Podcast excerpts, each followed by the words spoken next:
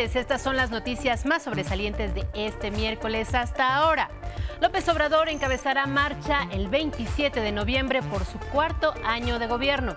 Partirá del Ángel de la Independencia y concluirá en el Zócalo de la Ciudad de México. Al término de la misma, el presidente rendirá su informe por los cuatro años de la transformación. Donald Trump aseguró que el presidente de México es un gran caballero y socialista, ya que no se puede tener todo. López Obrador respondió que Trump es capitalista y no perfecto, pero es buena persona y lo respeta. Es tiempo de cambiar, dejemos el machismo, seamos hombres diferentes. Es el título de la nueva campaña del Instituto Nacional de las Mujeres, cuyo objetivo es replantear la masculinidad de los mexicanos. En el mundo, Polonia y la OTAN descartan que Rusia hubiera atacado territorio polaco. Confirman que el misil que cayó sobre un almacén de cereales y mató a dos personas era ucraniano. En los deportes, medalla de oro para México en el Mundial de Taekwondo que se realiza en Guadalajara. Y la última escala del Tri rumbo a Qatar enfrenta en estos momentos a Suecia en partido de preparación. Con este resumen, comenzamos. Bienvenidos a este espacio informativo, también a quienes nos sintonizan en el 95.7 de FM, la frecuencia de radio del Instituto Politécnico Nacional. Ivonne Carco en la interpretación en lengua de señas mexicana. Muchas gracias, Ivonne.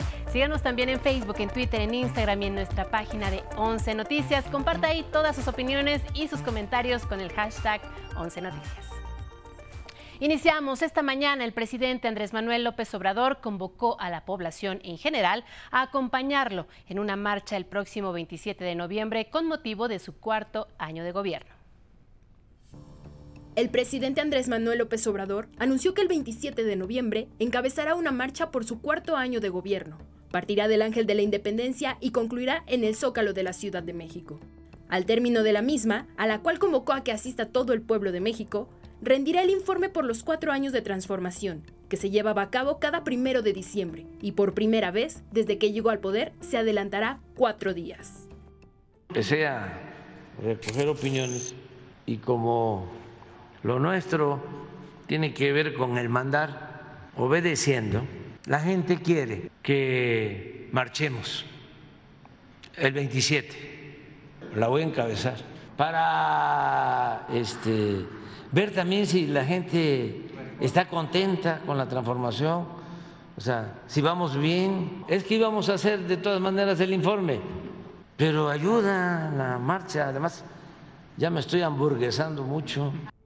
Dijo que el pueblo de México está politizado y lo llamó a seguir defendiendo la democracia.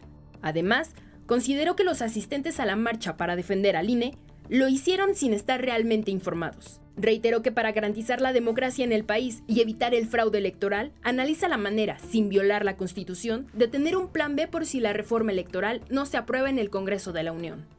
Entonces, ¿hasta dónde puedo con la nueva iniciativa? Pues solo lo que signifique reformar la ley. Estoy analizando, porque estos eh, coparon todo. Por ejemplo, en la Constitución está el mecanismo para la elección de los consejeros. Y si no se reforma la Constitución, no se puede en una ley secundaria.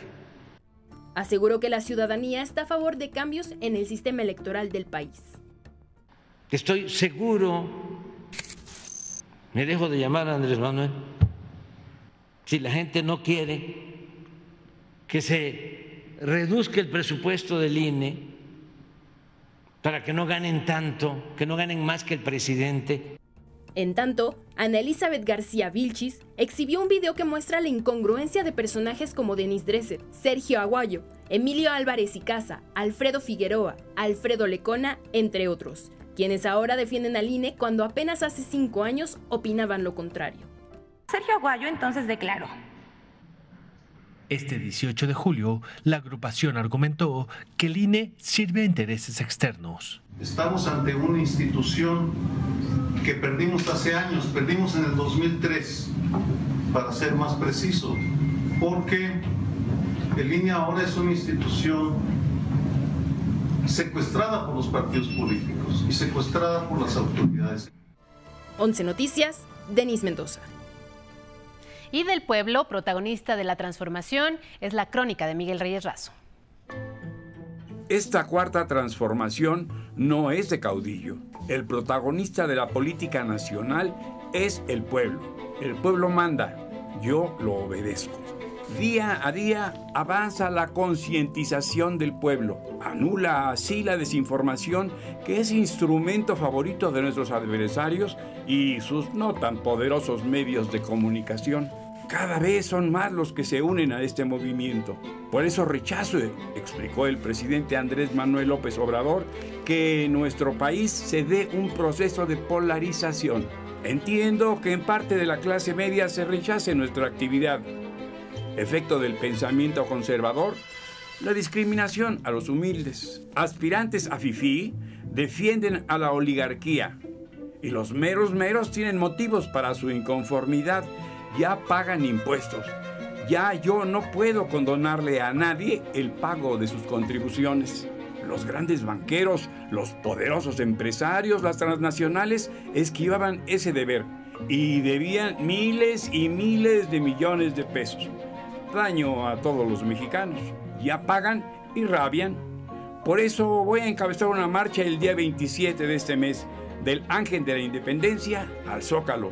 Veo que me estoy hamburguesando. a marchar pues. En 11 Noticias, eh, Miguel Reyes Razo informó. Más información nacional, desmantelan en Chalco una fábrica de medicamentos apócrifos. En el Estado de México fue desmantelada una fábrica de medicamentos apócrifos en Valle de Chalco. En el inmueble se alteraban los medicamentos y se falsificaban empaques y etiquetas. Aseguraron 16 mil cajas con medicamentos y fueron detenidas seis personas. También en suelo mexiquense, legisladores del Congreso local impulsan una ley para elevar a 10 años de prisión la pena para quienes filtren fotos o videos de cadáveres de víctimas. La llaman Ley Octavio Caña en memoria del actor asesinado en octubre del año pasado.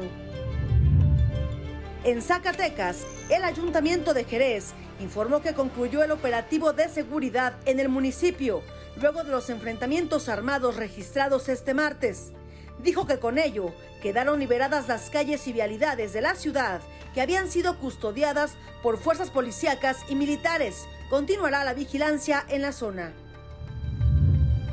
En Nayarit, la Fiscalía Estatal cateó y aseguró tres inmuebles, propiedad del exgobernador de la entidad, Ney Manuel N., ubicados en el municipio de Bahía de Banderas. Se trataría de un esquema de corrupción y saqueo por casi 800 millones de pesos mediante un fideicomiso.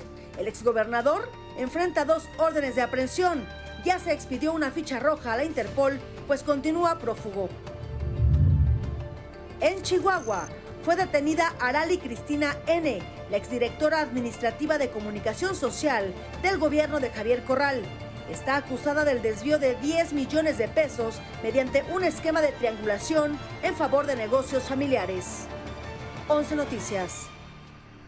En otros temas de la conferencia matutina, el presidente López Obrador respondió al exmandatario de Estados Unidos, Donald Trump, quien aseguró que el presidente de México es un gran caballero y socialista. Aunque eso esté bien, no se puede tener todo. Él es eh, capitalista y no es perfecto, pero es buena persona y lo respeto. Además, el primer mandatario refirió que México no comparte el plan antiinmigrante del gobernador de Texas, Greg Abbott, el cual busca militarizar la frontera para arrestar a migrantes indocumentados. El exterior de México no la dirigen los gobiernos locales, sino el Ejecutivo Federal, de acuerdo a nuestra Constitución su eh, fobia a los migrantes, pues tampoco la compartimos, porque casi todos somos migrantes. Además, el primer mandatario aseveró que el conflicto entre la gobernadora de Campeche, Laida Sansores, y el líder Morena en el Senado, Ricardo Monreal, no afectará al movimiento de transformación. la fuerza de nuestro movimiento está en el pueblo. No hay ningún líder, por importante que sea, si no le tienen amor al pueblo, que no estén esperando que el pueblo los va a apoyar.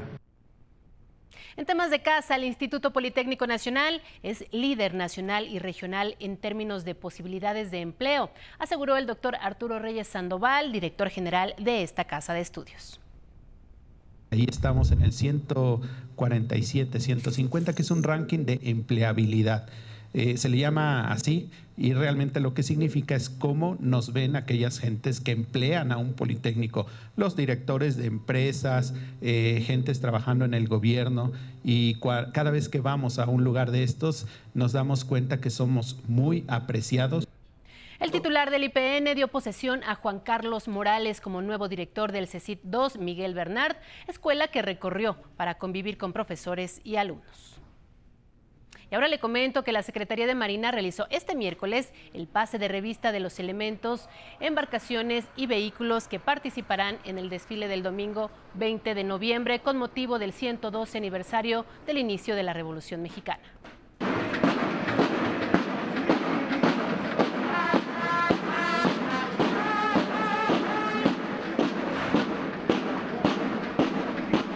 Contingente de la Marina será encabezado por tres grupos y el Estado Mayor a la vanguardia. Serán 929 elementos de Marina en total.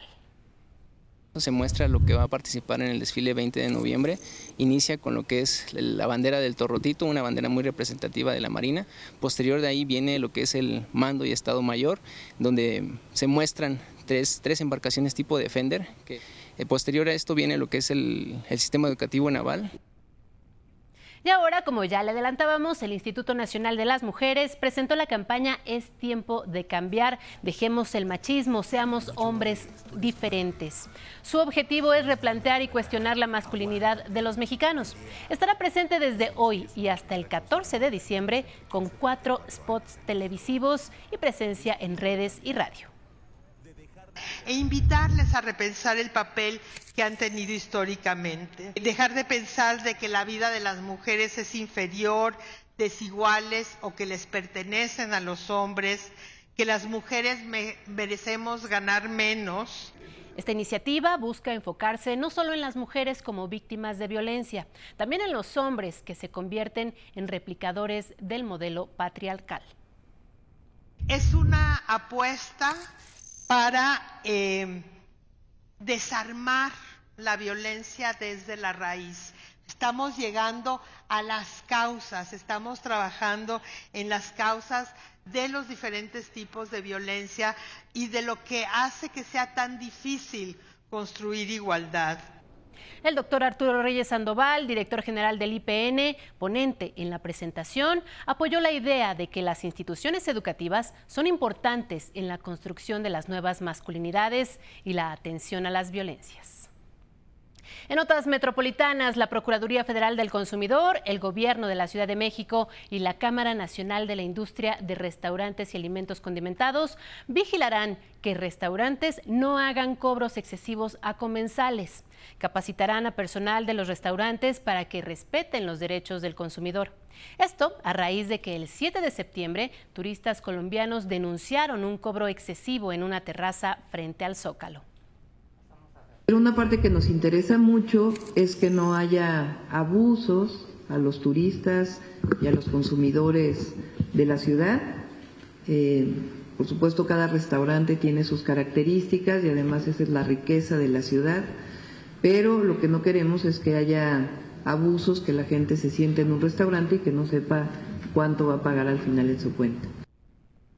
Es momento de conocer el estado del tiempo para las próximas horas con el meteorólogo Ismael Marcelo.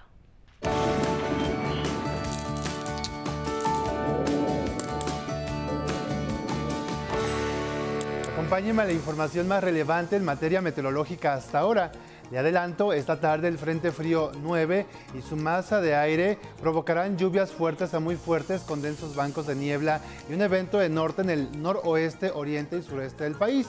Además, se prevén condiciones para caída de agua, nieve o nieve en el norte de Sonora, Chihuahua y Coahuila. Vayamos al pronóstico por regiones. El Frente Frío 9 y su masa de aire ocasionarán lluvias muy fuertes con densos bancos de niebla en Veracruz, Oaxaca, Tabasco y Chiapas. Así como le decíamos, un evento de norte de 80 kilómetros por hora y oleaje elevado en las costas de Veracruz y Golfo de Tehuantepec. Para el norte del país le anticipamos neblinas y lluvias continuas en Nuevo León, Tamaulipas y San Luis Potosí. Además, continuará el ambiente frío en toda la región con posible caída de agua, nieve o nieve en Coahuila. Le pedimos conduzca con mucha precaución. Si bien habrá cielos despejados, también se esperan vientos muy fuertes con rachas cercanas a 80 kilómetros por hora en el noroeste del territorio nacional. Atención pescadores, porque estos vientos intensos se presentarán hacia zonas de la noche, hacia horas de la noche en zonas costeras de la región. En contraste, una tarde muy calurosa experimentarán nuestros amigos del occidente, con los termómetros aproximándose a los 40 en Nayarit, Jalisco, Colima y Michoacán. Ojo, manténgase hidratado y evite un golpe de calor. Una tarde con cielo despejado y ambiente cálido se registrará en la región central del país, incluido por supuesto nuestro Valle de México. Eso sí, se prevén algunos chubascos y densos bancos de niebla en el sureste de Puebla. Vamos al pronóstico para algunas ciudades de la República Mexicana. Día muy frío con lluvias y posible caída de aguanieve se prevé en Juárez, Chihuahua, con una máxima de 13 grados. Nieblas y lluvias tendrán nuestros amigos de Altamira, Tamaulipas, con una máxima de 22. Tarde con cielo despejado y ambiente caluroso persistirá en Zapopan, Jalisco, con una máxima de 29. Similares condiciones se pronostican en Minatitlán, Veracruz, una máxima de 22, pero aquí con evento de norte fuerte. Incrementa la nubosidad y la probabilidad de lluvias en Calquiní, Campeche. El termómetro llegará a 32 grados Celsius. Hasta aquí la información del estado del tiempo para la tarde. Le doy las gracias y le deseo buen provecho.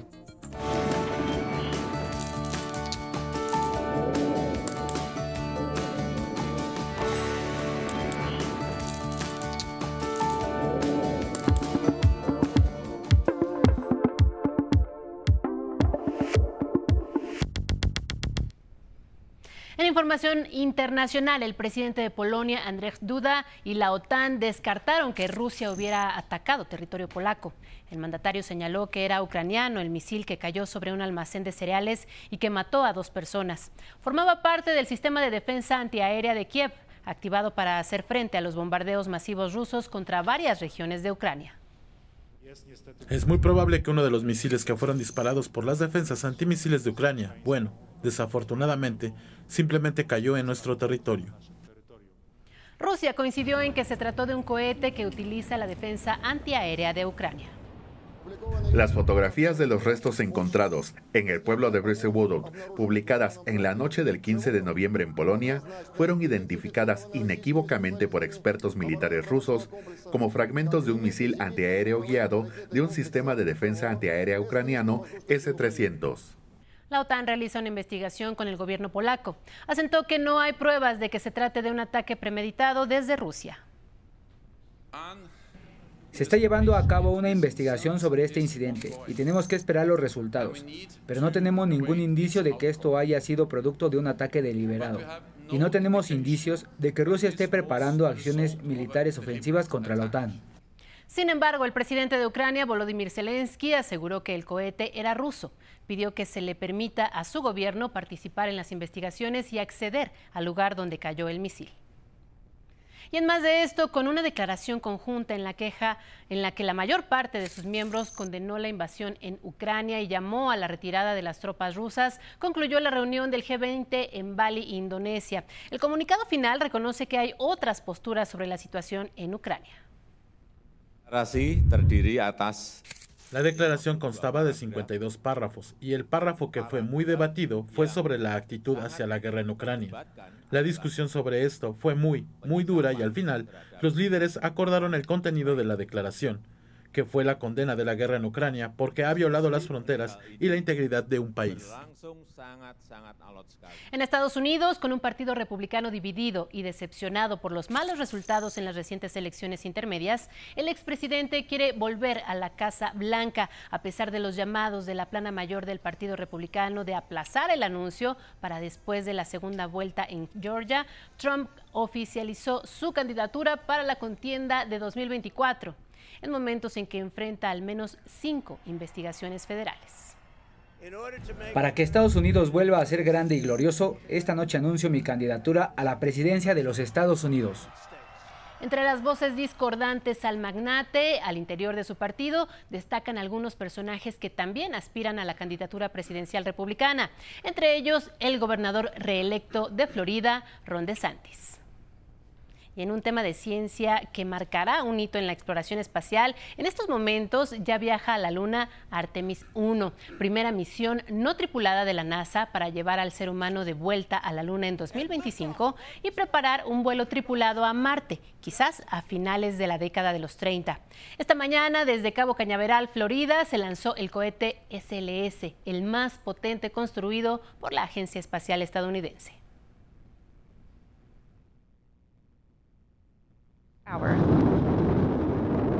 Viaja sin tripulación, llevando la cápsula Orión y realizará una órbita de prueba a nuestro satélite. Lo emocionante de este vuelo es poder ver cómo se va a comportar esta nave en el espacio, cómo van a reaccionar sus sistemas al entorno del espacio profundo, para que tengamos una buena comprensión de cómo reacciona la nave con la combustión. La nave retornará a la Tierra el 11 de diciembre.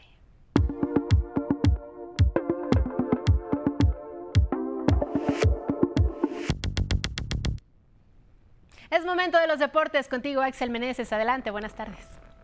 Sandra, ¿qué tal? Muy buenas tardes. Abrimos con excelentes noticias. Es que en el Mundial de Taekwondo que se realiza en Guadalajara, Jalisco, cayeron las primeras dos medallas para la delegación mexicana. La taekwondoín Leslie Soltero hizo historia. Ganó la primera presea de oro para nuestro país al vencer dos rounds a uno en la final de la categoría de los menos 67 kilogramos a la serbia Alexandra Perisic.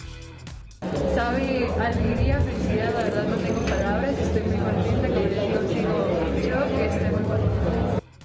Este metal representa la quinta de oro para México en la historia de la disciplina en un mundial. Y por su parte, Brian Salazar consiguió el bronce en la categoría de menos 87 kilogramos. Cayó 2-0 ante el chino Min Kwang Meng, por lo que no consiguió el pase a la final por el oro. Felicidades a. Y ahora nos enlazamos con Samuel Estrada hasta el Senado que entrega un reconocimiento al legendario Julio César Chávez. Buenas tardes, Samuel. Adelante con tu reporte. Axel, ¿cómo estás? Un gusto saludarte, al igual que a los amigos del 11 desde el Senado de la República, porque esta mañana el gran campeón Julio César Chávez recibió el reconocimiento que faltaba en su vitrina. Lo recibió de parte del Senado y sí de Ricardo Monreal, quien se dio tiempo de hablar de su palmarés, de esas 103 peleas en su carrera, de los 83 knockouts y de las 90 invicto. Estas fueron las palabras de Julio César Chávez.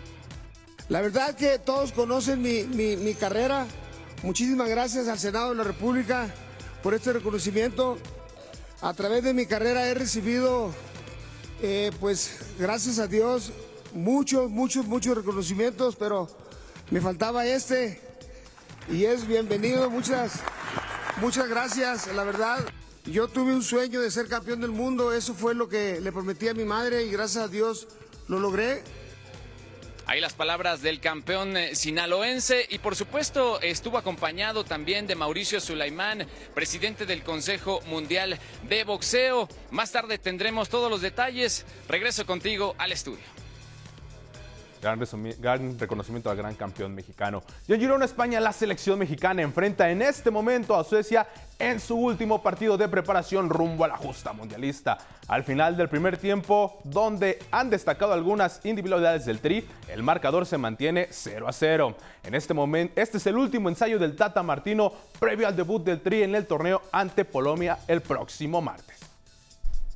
Más deportes en el béisbol de las grandes ligas este miércoles sabremos quién es el pitcher ganador del premio C. Young en la Liga Nacional en una votación que se espera muy muy cerrada. El mexicano Julio Urias es parte de la terna final luego de su sobresaliente temporada en la que acabó como líder de efectividad.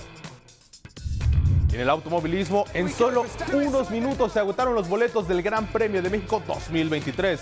Este miércoles inició la venta general para la gran fiesta y los boletos, aún con el aumento de precio respecto a este año, volaron en cuestión de minutos, por lo que el Autódromo Hermanos Rodríguez lucirá de nueva cuenta abarrotado.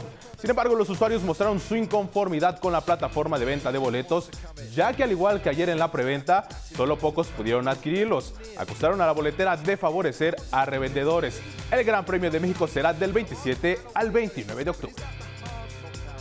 En el fútbol mexicano, Tigres hizo oficial la llegada de Diego Coca como su entrenador para el próximo torneo tras la salida de Miguel El Piojo Herrera. Boca destacó con el Atlas al darles un bicampeonato y un campeón de campeones tras 71 años de sequía. Sandra, esto en los deportes. Muy buenas tardes.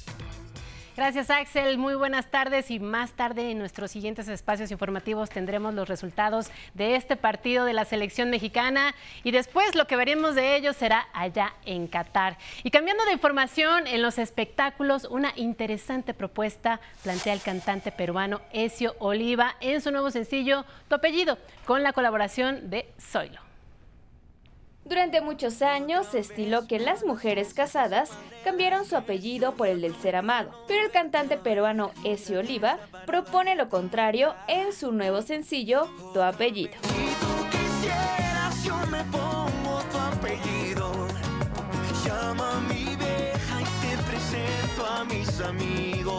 En este caso y en esta canción lo que planteamos es lo contrario, es ¿por qué no el hombre, por amor y por esa mujer que es su compañera y por la que daría todo, ¿por qué no podrías también ponerte el apellido de ella, no? Tu apellido es producida por Stefano Vieni y cuenta con la colaboración del intérprete del tema Mon Amor Zoilo. Y ahí aparecí yo, me mandaron el tema, me encantó, compuse mi parte, llegué a México corriendo, lo grabamos en apenas dos horas y más allá de, de tener una colaboración espectacular como es tu apellido, surgió una amistad muy bonita como es la de Ed Zoilo. Tu apellido fusiona el sonido latino con el pop, bien acompañado con un videoclip que se rodó en el mismo estudio de grabación. Anda, piénsalo bien, estoy loco por ti. Si tú quisieras. 11 Noticias, Paola Peralta. Y en más información de espectáculos, a partir de hoy y hasta el próximo 24 de noviembre, la Filmoteca de la UNAM va a proyectar Pink Floyd The Wall para celebrar el estreno de esta cinta hace ya 40 años. Algunas funciones van a tener entrada libre, pero limitada, así es que ponga mucha atención a estas funciones especiales.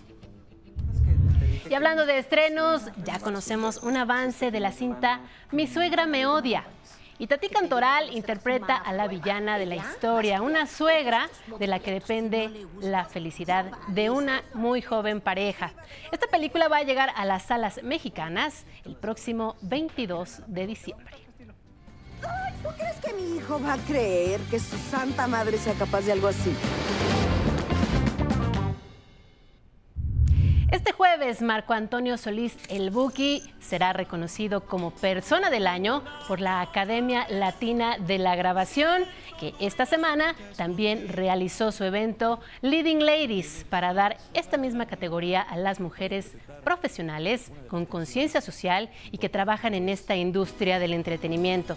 Este 2022, entre las homenajeadas estuvo la cantautora Cani García. El Grammy Latino se va a entregar este próximo 17 de noviembre y nosotros le tendremos la lista de todos los ganadores.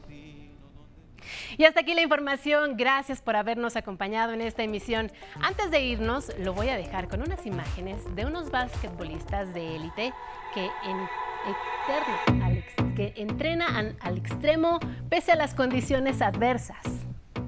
Esas son las imágenes. Si ya con la dificultad de dominar un balón, bueno, estos atletas hacen lo posible por hacerlo aún más difícil. Disfrute las imágenes que aparecen en su pantalla, tenga muy buenas tardes y siga acompañándonos en la señal del 11.